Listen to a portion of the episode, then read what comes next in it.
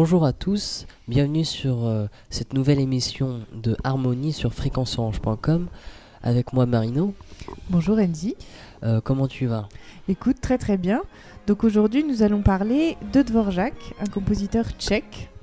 Oui, alors euh, un compositeur tchèque qui est surtout connu pour sa symphonie du Nouveau Monde, sa neuvième symphonie, et euh, qui voilà qui a introduit un peu euh, euh, l'esprit l'esprit modal et l'esprit folklorique dans, dans, une musique classique. Voilà, alors il est connu aussi pour ses danses slaves dont on va parler tout à l'heure. Je propose d'en écouter une directement pour se plonger dans son univers musical. On écoute la danse slave numéro 7 de Dvorak.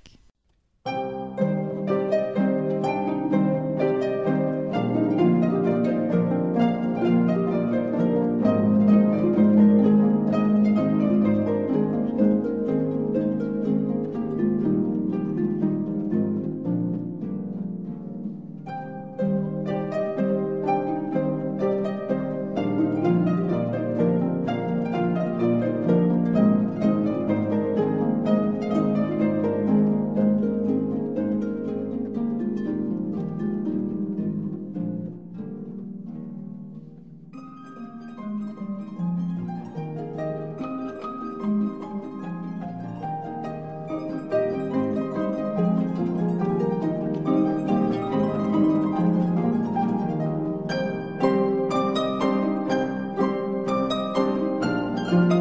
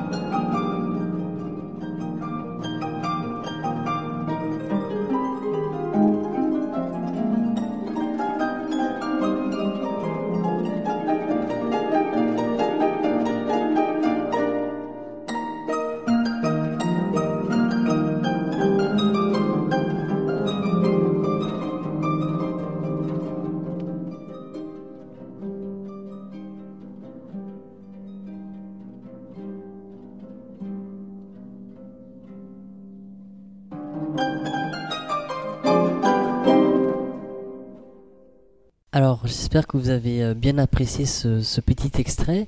Euh, Marino, tu as eu raison de, le passer au début pour qu'on ait le temps de passer d'autres musiques parce que cet air euh, rentre beaucoup beaucoup dans la tête. Oui, c'est vrai qu'il est assez récurrent. Je pense qu'on le, mémorise assez facilement et il devient un petit peu obsédant. Alors, on va parler donc de Dvorak. Euh, qui est donc un compositeur euh, du 19e siècle. Il est né en 1841 et il est mort en 1904 euh, à Prague. Il vient de Bohême, c'est sa région, sa région vraiment natale et il sera très attaché à cette région toute sa vie. Il est le fils d'un boucher, aubergiste, et normalement, son, le fait qu'il soit l'aîné de la famille devait faire en sorte qu'il reprenne ce commerce. Mais son père a vu qu'il avait des grands dons pour la musique, et du coup, il encourage vraiment son fils à, persévérer dans cette voie. Et il va donc euh, faire des études de piano et de violon. Euh, une petite anecdote, euh, il gagne sa vie en étant altiste. Alors j'aime bien le style étant altiste, je trouve ça très important toujours de parler de ça. Il gagne sa vie en étant altiste au théâtre provisoire tchèque de Prague. Il y découvre la musique tchèque nationaliste avec Smetana. Donc Smetana, c'est un compositeur aussi tchèque qui était très engagé. Il est connu pour euh, la Moldao, qu'on vraiment euh, qu'on connaît bien. Et donc euh, c'est ça qui va un petit peu entraîner Dvorak à, à devenir patriote, mais à sa manière, parce qu'il n'est pas très politique, branché politique. Il va utiliser en fait le patrimoine populaire paysan de sa bohème natale pour justement vraiment faire passer ces, messages euh, à travers sa musique traditionnelle. Alors après, il devient organiste et euh, il devient aussi le protégé de Brahms. Alors c'est assez intéressant parce que Brahms a vraiment un coup de cœur pour Dvorak. Euh, Dvorak passe un concours, il envoie ses œuvres au gouvernement autrichien et en fait Brahms était du jury et il est fasciné par l'écriture de Dvorak. Donc il va euh, le parrainer et puis euh, le présenter à son éditeur et vraiment euh, inviter son éditeur à, éditer ce jeune compositeur qu'il avait rencontré et qui, voilà, pour qui il a vraiment eu un gros coup de cœur. Alors Dvorak, il aborde beaucoup de, de, formes de composition. La symphonie, qui est vraiment, peut-être on pourrait dire sa principale, qui est la plus connue. Il a fait un petit peu d'opéra. Euh, des œuvres pour piano et beaucoup de musique de chambre aussi. Et surtout des, des quatuors. Euh, euh, je, voudrais, revenir, oui, sur le, les neuf symphonies. Donc, il en a écrit ben, neuf. Et voilà, les plus connues sont, sont la 9, la 8 et la 7e.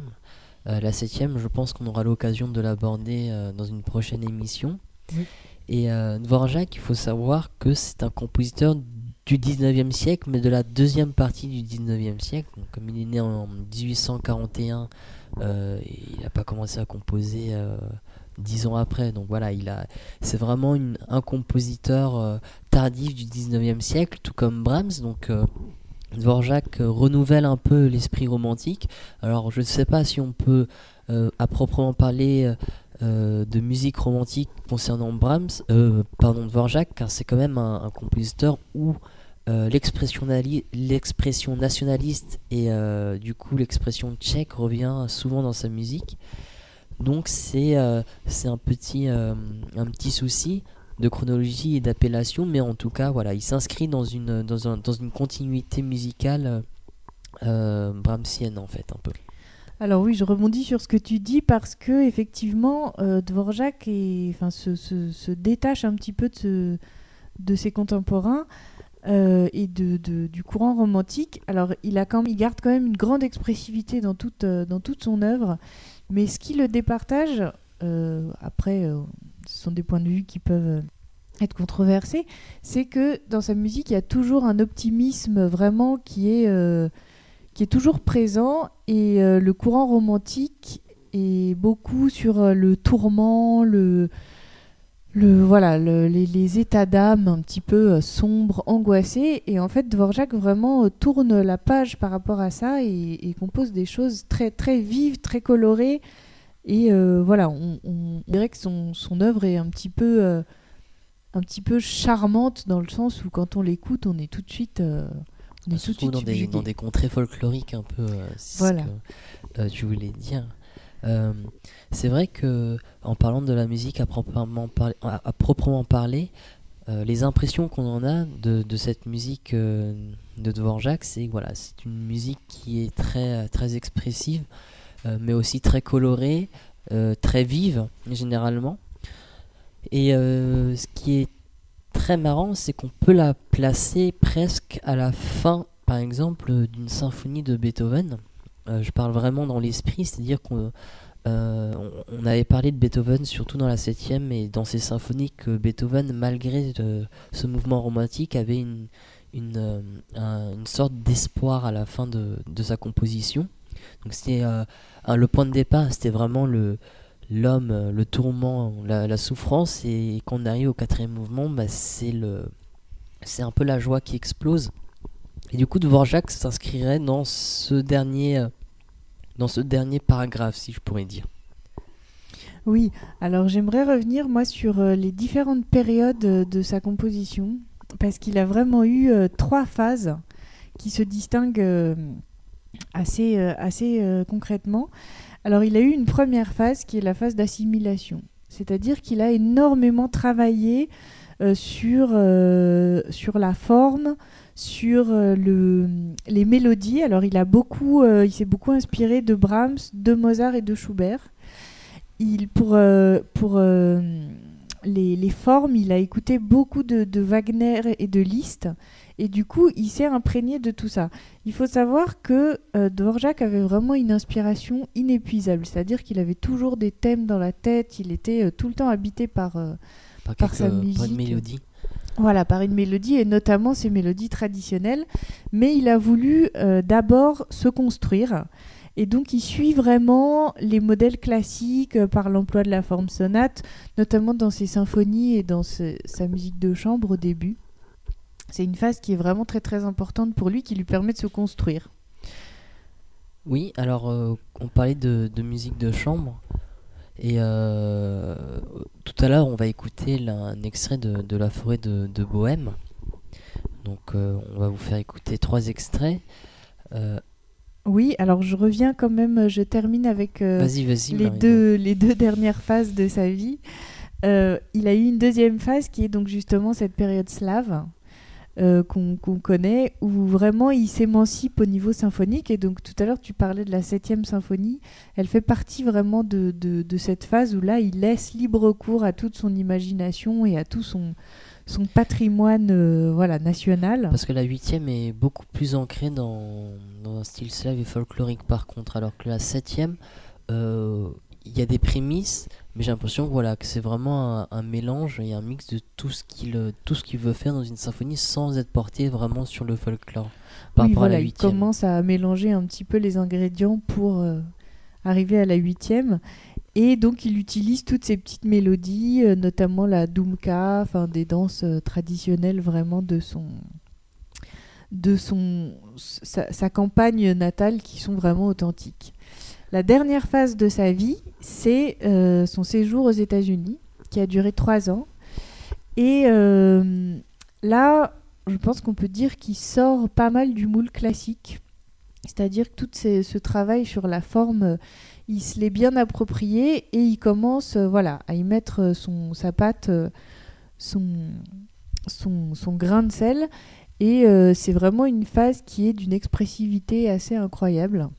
Il compose vraiment beaucoup d'œuvres, donc notamment avec euh, le quatuor américain dont nous allons vous parler tout à l'heure, avec sa symphonie du Nouveau Monde, puisqu'elle date euh, de cette période, comme tu disais. Euh, je rebondis sur justement le, fait de qu'on parle de la 9e symphonie.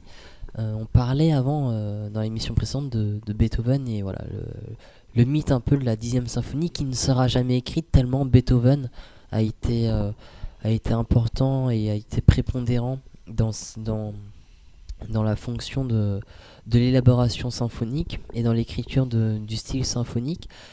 Et donc voilà, donc là c'est un exemple euh, typique que Dvorak n'a jamais dépassé la 9 symphonie. Alors je parle vraiment à l'époque romantique, hein, parce qu'on sait que Mozart et Haydn ont écrit beaucoup plus que 10, 10 symphonies.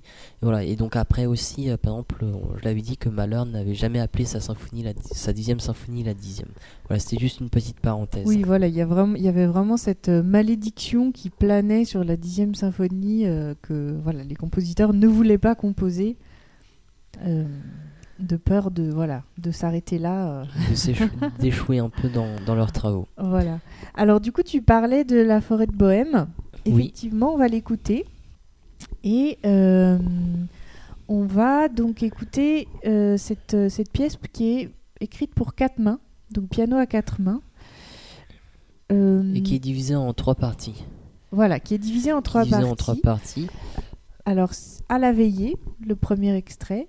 Le deuxième extrait, près du lac Noir. Et le troisième, en des temps troublés. et qui fait apparaître euh, deux esprits différents malgré trois parties.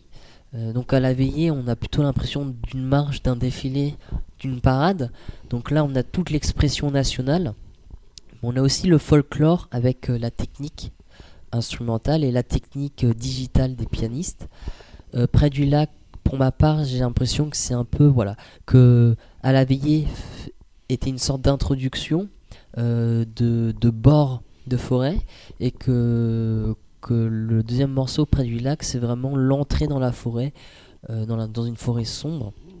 Donc on retrouve toujours un peu le côté martial mais le caractère est beaucoup plus sombre et beaucoup plus grave en insistant justement dans le registre des basses et euh, qui donne d'emblée une euh, justement ce côté étrange avec euh, les demi-tons et les instabilités rythmiques Oui, alors je rajouterais qu'il y a un côté très aquatique dans cette, euh, dans cette pièce. Et c'est vraiment une référence à, à tout ce qui entourait sa maison en Bohème. Il s'est vraiment inspiré de cette... de cette, ces, alentours, ce lac, il avait vraiment une, image, une image forte en tête. La troisième pièce, en des temps troublés, donc c'est une pièce un petit peu plus martiale. donc on retrouve un peu l'esprit du 1 euh, avec une virtuosité au piano et toujours des thèmes slaves en fait Voilà. Alors euh, pour juste resituer, euh, cette pièce, elle a été écrite en 1884. On appelle ça une pièce de genre euh, parce que c'est vraiment un, un genre, voilà, à part entière. C'est-à-dire que Dvorak a laissé libre cours à, à son imagination. À l'origine, c'était six pièces. Et donc, comme tu disais tout à l'heure, qui mêlent vraiment le romantisme et le populaire. On a euh, cette, euh, cette, euh, ce mélange qui est, qui est très présent. Alors, si tu n'as rien à rajouter, je propose qu'on écoute ces trois pièces. Je n'ai rien à, à rajouter, je propose qu'on écoute ces trois pièces. On écoute donc À la veillée, près du lac noir et en des temps troublés.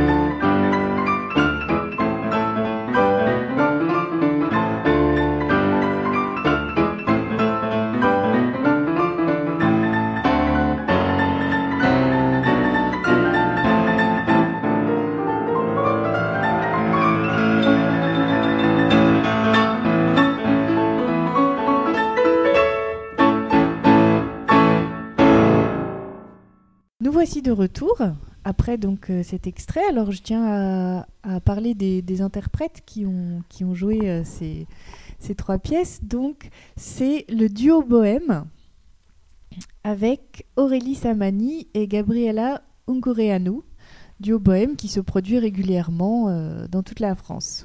Alors ils se sont déjà produits, je crois, il n'y a pas longtemps, non Oui, c'était samedi le 24. Voilà, on vous tiendra au courant de, de la suite de leur, leur petite tournée. Et nous allons enchaîner avec les danses slaves dont nous parlions tout à l'heure. Alors un petit piège quand on va parler des danses slaves. devant Jacques, il a écrit deux opus de danse slave, donc deux opus de huit danses chacune. Donc quand on va euh, nommer une, danse, ça va être euh, la danse, les danses de l'opus 46. 46. Les, autres opus, c'est l'opus 72.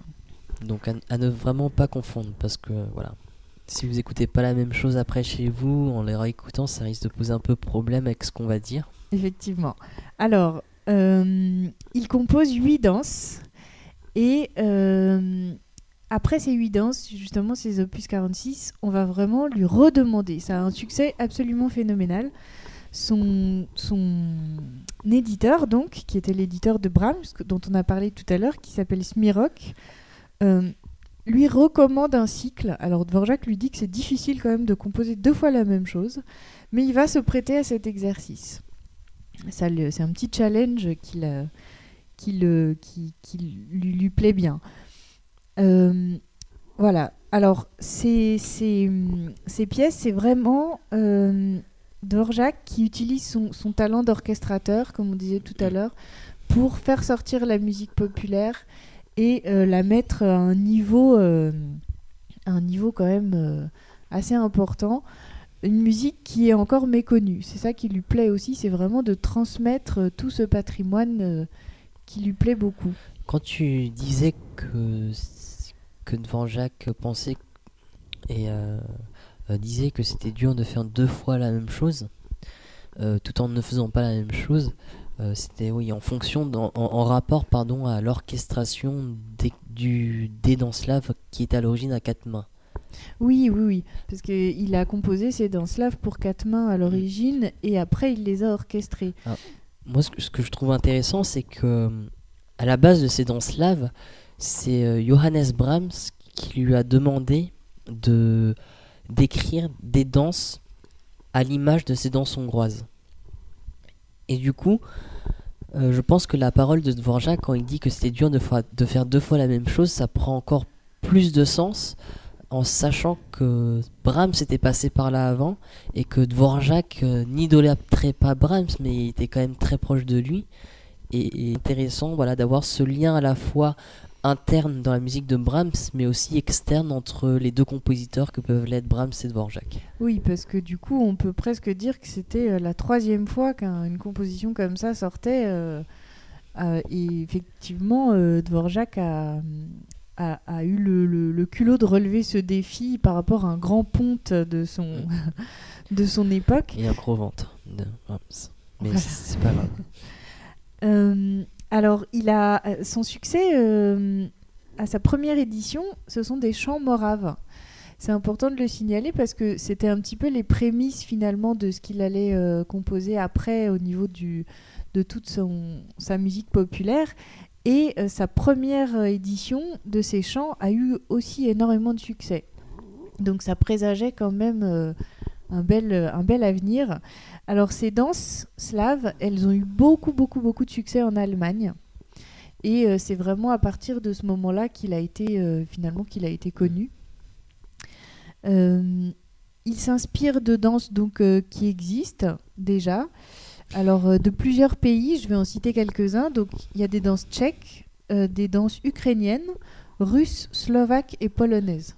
Tu as raison de, de, nommer justement le que Dvorak insiste sur, euh, euh, pardon, s'inspire sur les, les déserts déjà connus parce que à la différence de Brahms, Dvorak ne va pas reprendre des airs connus, mais vraiment faire une imitation et des reprises euh, des thèmes qui, qui, ont déjà été. Donc voilà, c'est vraiment une composition à part entière et pas un copier-coller de, de certaines mélodies comme Brahms l'avait avait pu le faire quelquefois dans ses danses hongroises. Oui, il s'inspire vraiment du matériau populaire pour, je dirais, presque le transcender, quoi, pour en mm. faire une œuvre d'un romantisme absolu. Absolu, voilà. Merci Enzi. De rien.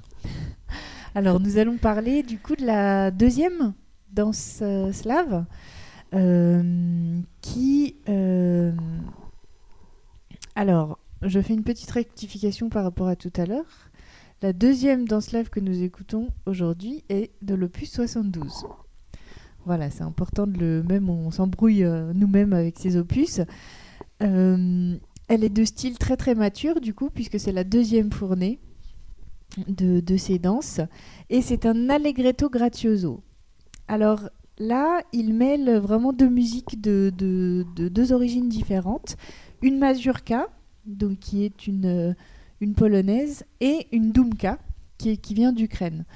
Il mêle ces deux caractères. Et ça en fait quelque chose finalement d'assez méditatif, parce que ce sont des danses qui sont euh, un petit peu posées. Donc, euh, il, même au sein même de, de, ses compositions, il mêle plusieurs pays, ce qui est assez quand même intéressant à, alors, J'aurais une petite question à te poser, Marino, parce que je n'ai pas eu l'occasion de euh, d'écouter voilà cette deuxième danse, même, même si j'ai écouté la septième. Euh, je voulais savoir si voilà, en, reprenant la mazurka et la dunka, est-ce que tu sais si euh, à l'écoute ou si tu as vu la partition, si Dvorak reprenait la forme musicale de la mazurka ou de la dunka, tout en respectant pas respectant les, les carrures euh, classiques romantiques, mais justement tout en mêlant en fait cette, euh, cette avancée, je dirais, technologique entre guillemets, cette avancée de composition et d'agencement sonore et rythmique que Beethoven a, amené. Alors, donc cette danse-là, elle est en trois parties. Elle est en trois parties et euh, je pense qu'il euh, il, euh, il fait de, sa propre forme. Il ne respecte pas vraiment les, les, formes, de base. Voilà, de base. Il refait vraiment tout son, son voilà, toute sa construction lui-même. Plus que, plus que la forme, il s'inspire vraiment de l'esprit mazurka et l'esprit Il s'inspire de l'esprit, il s'inspire de la rythmique de base de ses danses et voilà, des, sonorités folkloriques, mais il compose quand même quelque chose d'assez neuf. Je propose du coup qu'on écoute cette danse, donc la danse euh, slave numéro 2 de Dvorak.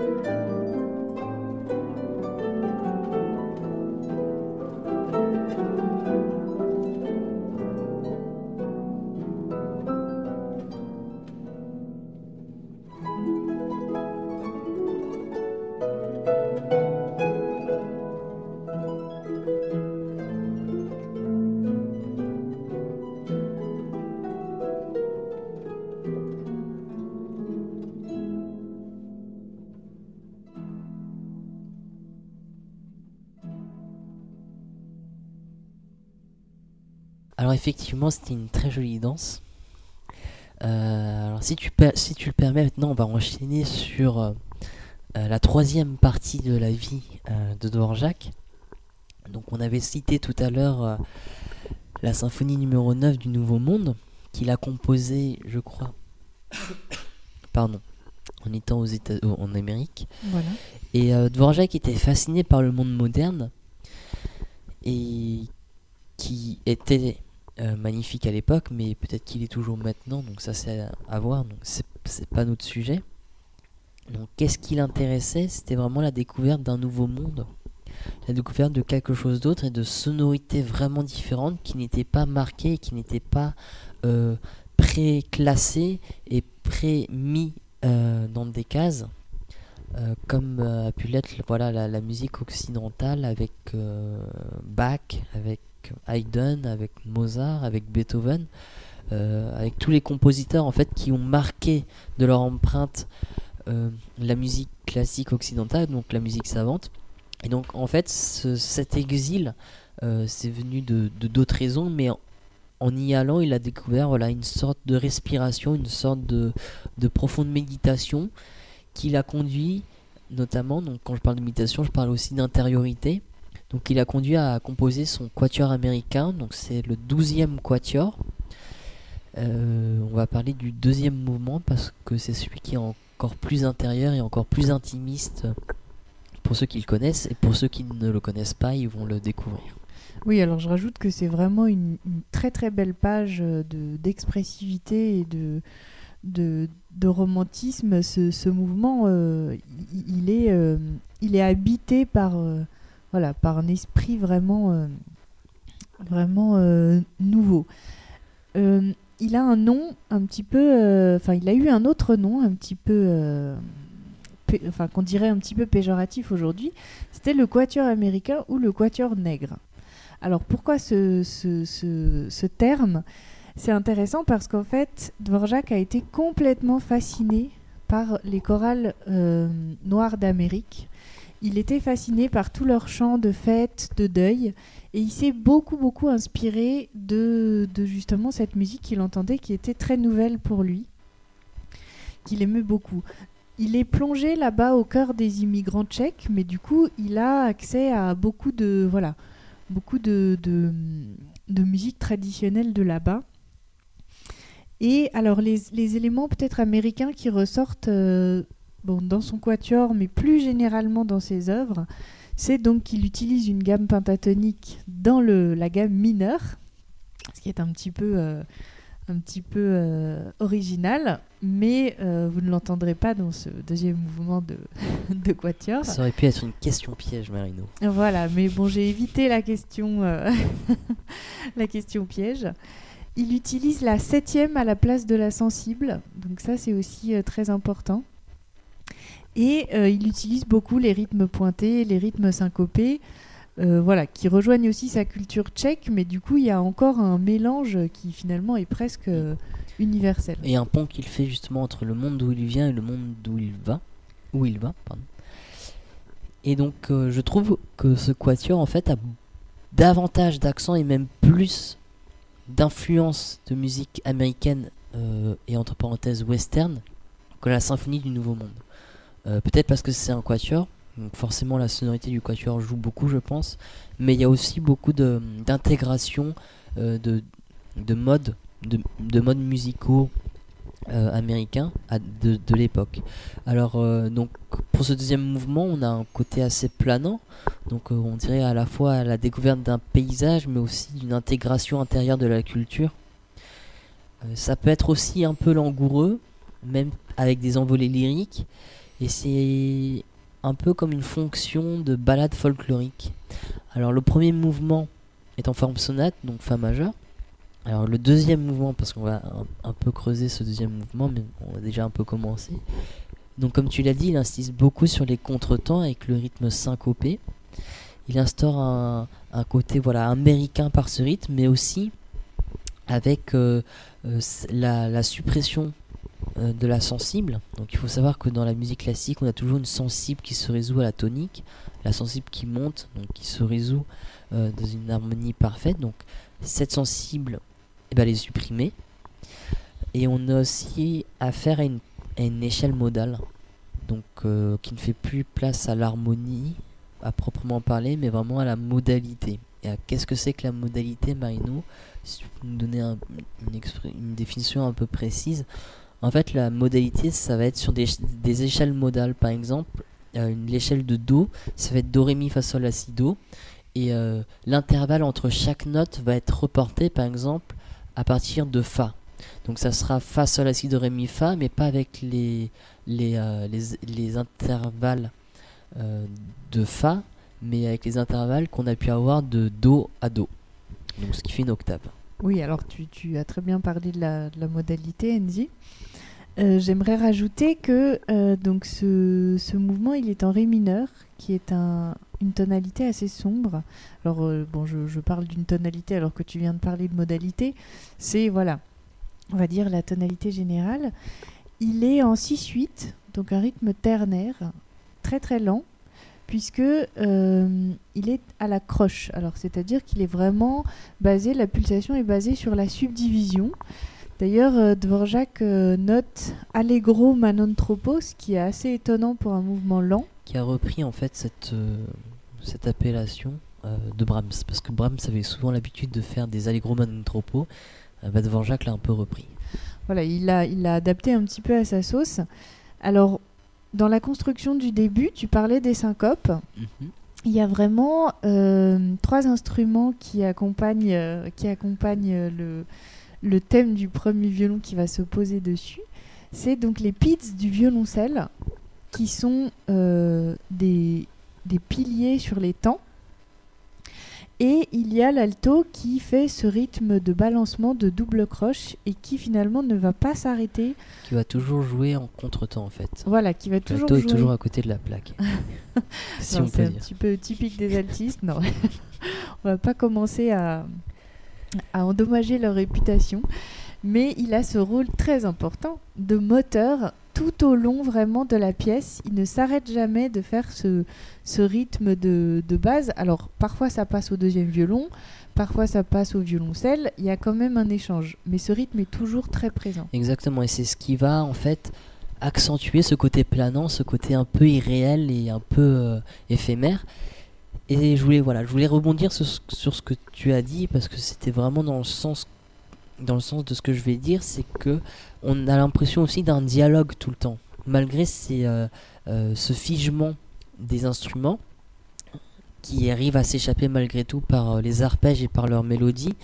On a l'impression souvent d'un dialogue entre le violon 1 et la basse, mais comme euh, le morceau le montre, ben, on a toujours voilà, des changements de, enfin pas d'instrument, mais des changements de rôle d'instrument, c'est-à-dire que parfois c'est le violoncelle qui va prendre euh, la parole, qui sera accompagné en fait euh, des syncopes du violon, et l'alto va passer en fait va passer aux arpèges et ainsi de suite.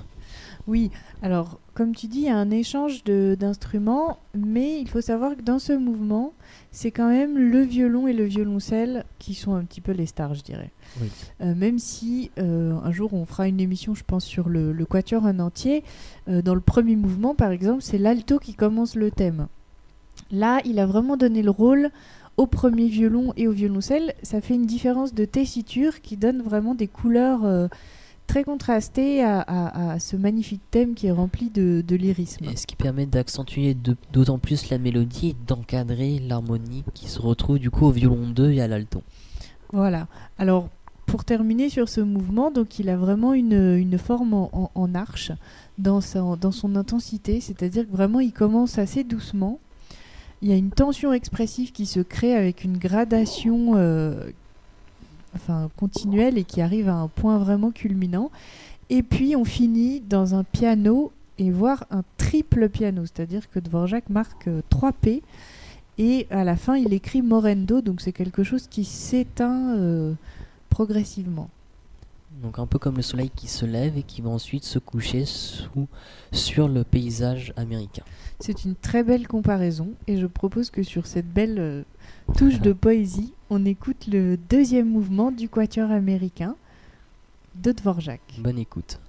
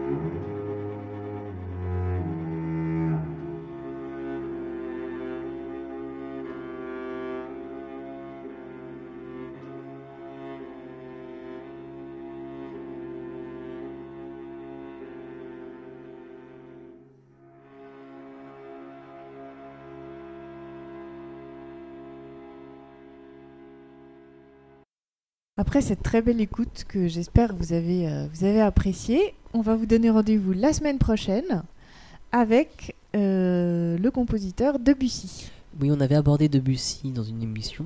Là, on va l'aborder lui-même et euh, analyser un peu le personnage musical.